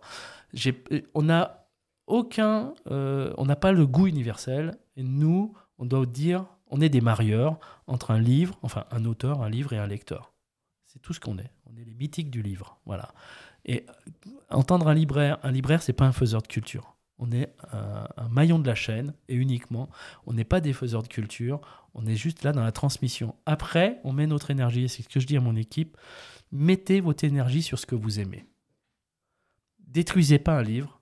Ne dites pas du mal d'un livre. Vous n'en parlez pas si vous ne l'aimez pas. Point mais ne détruisez pas un bouquin. Derrière, il y a un auteur. Il y a un an, deux ans de boulot. On ne sait pas quel rapport. Peut-être le bouquin n'est pas très bien dessiné, mais on ne sait pas quel rapport il a eu avec son éditeur. Est-ce que ça s'est bien passé, pas bien passé On n'est pas là pour juger. Mettez votre énergie sur ce qui est positif et ce qui est positif, défendez ce que vous aimez. Voilà. C'est notre euh, philosophie. D'accord, ben voilà, je pense que je pense que c'est une bonne philosophie et c'est vrai que euh, Aujourd'hui, pour, faire le, pour faire le buzz, il faut dire du mal. Non, bah, nous, on essaye de faire le buzz en disant du bien. On part de loin. Oui. D'accord. Bon, est-ce que tu vois quelque chose à ajouter euh, Non, mais je reviendrai bien te remouiller ton pantalon avec euh, le verre d'eau. Mais non, non. Mais dès, que c'est sec, on te réinvite. Alors, euh, Noël est une très bonne occasion d'offrir des bandes dessinées peut-être qu'on pourrait se dire, se donner rendez-vous juste avant Noël pour que tu, donnes, tu viennes donner des conseils de, lecture. Et à ce moment-là, on s'autoriserait à déborder un peu, non? Bah, si, vous le, si vous le souhaitez, avec grand plaisir, bien ah, sûr. On est, parce qu'on va montrer qu'on n'est pas euh, obsédé par, euh, par l'aviation et que c'est vrai, il y a, y a, des bandes dessinées euh, très hors aéronautique qui, qui, qui, valent vraiment le coup. Alors, moi, il y a une bande dessinée que, que, que j'offre en ce moment et qui s'appelle La Bombe. Exceptionnel. C'est exceptionnel. Et ça, ça vaut une émission. La, bombe, elle a toute sa place dans une bande dessinée d'aviation. Hein. Euh, c'est quand même Enola Gay qui l'a posée. Hein. Donc voilà, donc à un moment donné. Mais c'est une bande dessinée qui est absolument exceptionnelle sur la création de la bombe atomique, qui a eu un écho avec le film d'Oppenheimer hein, il n'y a, pas, a pas très longtemps. Et qui est sorti bien avant. Bien, bien après. Mais ce qui est assez hallucinant, c'est la voix off qui vous parle et quand vous vous rendez compte que c'est la bombe elle-même qui vous parle mm. et que, dit, que quoi qu'il fasse, elle arrivera à ses fins. Et c'est un roman d'aventure. Ça se lit comme un roman d'aventure. C'est pas du Wikipédia. Historiquement, moi j'ai un client qui a un retraité qui l'a pris. Il m'a dit ah, je l'ai, enfin, j'ai mis euh, trois semaines à le lire votre livre. Voilà. Je dis bah oui. Ben pourquoi? Il me dit non, mais parce que j'ai tout vérifié, mmh. c'est tout vrai. Je dis bah oui, tout, tout est vrai. Donc il a fait tout vérifier, mais tout est vrai. Et, c'est exceptionnel la bombe. Je, l'ai lu avant d'aller voir le film euh, Oppenheimer, et c'est vrai que dans Oppenheimer, tu retrouves tous les protagonistes, mais qui sont beaucoup plus développés dans, dans, dans, dans, l'album, dans la bande dessinée. Combien de pages? 350 Je sais pas. Combien. Je sais plus, mais c'est un, un, pavé. C'est aux éditions Glénat. et, euh, Donc voilà, ça fait partie des livres qu'on voudrait. Euh, euh, bah, vous mettre Et vous avez un très beau tirage sur cette fin d'année de la bombe, d'un tirage un peu, un peu plus luxueux, euh, plus grand format, et qui va sortir là, juste avant Noël justement de cet album-là. Voilà. Bon, bah donc, ça y est, tu as, gagné ton, as gagné ton ticket pour euh, l'émission juste avant Noël, où on viendra à nouveau parler des, des, cadeaux de Noël. D'accord? Ok, bah, avec grand plaisir. Voilà. Bah, pour nous, ça a été aussi un, un plaisir d'échanger. De, euh, pendant, pendant ces, presque deux heures. Hein. ça, passe vite, hein. ça, passe vite. Euh, il y a plein, plein, plein de choses euh, sur on n'est on n'est pas obsédé par l'aviation, n'importe quoi. Oui, non, c'est vrai qu'on nous ici sur Jump Seat, on n'est pas obsédé, oh. quoique un peu. Franck May, je reviens un petit peu en arrière. Il y a quand même des cas où il faut il faut mettre en garde l'acheteur potentiel. Un éditeur qui met un logo d'association sur la couverture mais ne reverse rien à celle-ci ou qui laisse passer des erreurs techniques qui rappellent des accidents mortels à ceux qui les lisent oui, euh, on peut, toujours euh, accompagner. Alors oui, quand il y a des grands ratés, on va le dire. Voilà, on va dire aussi euh, qu'on certains bouquins on ne les valide pas. Voilà, il y a eu des bouquins notamment politiques. c'est pas à nous de faire ce filtre-là. C'est-à-dire globalement, il y a eu des bouquins que je n'ai pas aimés. je l'ai pris à l'unité, à un seul exemplaire, et ils sont dans mes rayons. Je ne le mets pas en avant, il n'est pas dans mes facings de nouveautés, mais si quelqu'un rentre, il doit le trouver dans ma librairie. Voilà, c'est pas à moi de faire ce filtre-là de livres qui peuvent être tendancieux ou quoi que ce soit. Il y a eu toute une polémique à Angoulême autour d'un auteur qui s'appelle Bastien Vives, qu'on a, qu'on a attaqué pour pédophilie, enfin pour des choses comme ça, sur des bouquins qui étaient sortis il y a 8 ans, qui à l'époque avaient fait le buzz médiatique et tout le monde avait trouvé ces bouquins très bien. Donc à partir de là, euh, c'est pas à nous de suivre une espèce de, de, lynchage médiatique via les réseaux sociaux. Si réellement quelqu'un a fait quelque chose de, de, néfaste, il y a la justice. Y a, et c'est pas la justice des réseaux sociaux. Euh, c'est très facile de critiquer derrière un écran. Euh, si vraiment quelqu'un a fait quelque chose d'illicite, à partir de là, il y a une justice et on attaque la personne en justice et la justice fera son travail. Nous, libraires, on n'est pas là pour ça. Nous, on est là pour, globalement, euh, parler du contenu du livre, faire attention des fois. Moi, j'ai des lecteurs qui viennent, je dis attention, ça correspond pas à ce que tu lis, il y a ça, il y a, y a telle coquille dedans, on l'annonce, voilà. Mais de toute façon, le livre de lui-même, globalement, il est appelé à disparaître quand il y a vraiment des soucis. Euh, après, quelqu'un qui, qui, qui, met un post-it d'une association et qui reverse pas à l'association, malheureusement, nous libraires, à part, on ne le sait pas, ce, genre de choses, quoi. Voilà. Donc, à nous de. C'est pas à nous de faire ces filtres-là. On est vigilant, mais euh, on n'en fait pas la promotion en tous les cas. Mhm. Connaître ses clients, c'est la différence entre un libraire et un vendeur de livres. Ouais, c'est ça, ouais. La notre librairie, euh, on s'en est rendu compte au moment du Covid. Je vais essayer de pas avoir les larmes aux yeux parce que on a eu, euh, a eu vraiment un élan de, de, de, sympathie, de gens qui étaient assez discrets dans notre librairie, qui sont venus, qui, sont, qui sont fait du souci pour nous, qui, qui à l'époque nous parlaient pas sont venus, de gamins qui nous ont fait des dessins. Euh, on a eu vraiment, et là on s'est dit, waouh, on compte pour ces gens. Mmh. Et, on s'est pris ça dans la figure en fait, et on s'est dit que tout le travail qu'on a fait depuis 20 ans, c'est ce que je dis à mes équipes, quoi que vous fassiez, faites-le avec sincérité. Tu dois pas vendre un livre pour vendre un livre. Je préfère qu'un client parte sans livre qu'il ne parte pas avec le bon livre. Fais-le avec sincérité, défends le bouquin avec sincérité, euh, euh, et, ça marchera. Sur le long terme, ça marche. Et on l'a vu avec le Covid, ce qu'on s'est pris dans la gueule en retour, je peux te dire que c'était hyper émouvant. Là, tu viens de nous donner une belle définition du, mot libraire. Je sais pas, mon voilà. c'est la mienne. Je te remercie. Merci. Moi, j'ai passé un moment euh, très très agréable. Je pense que euh, d'autres aussi, là, tu vois, j'ai euh, 0K qui dit ben, Vous m'avez donné envie d'acheter une BD. Beau boulot. Merci. Donc, euh, Fabrice, passionnant, c'était échange. Merci. Voilà, donc, tu vois, tout ça pour te dire que tu es obligé de revenir. je reviendrai. Donc, bienvenue dans l'équipe de Jumpseat. merci. La prochaine fois, on mettra une nappe. Non, on éponge, une nappe en éponge.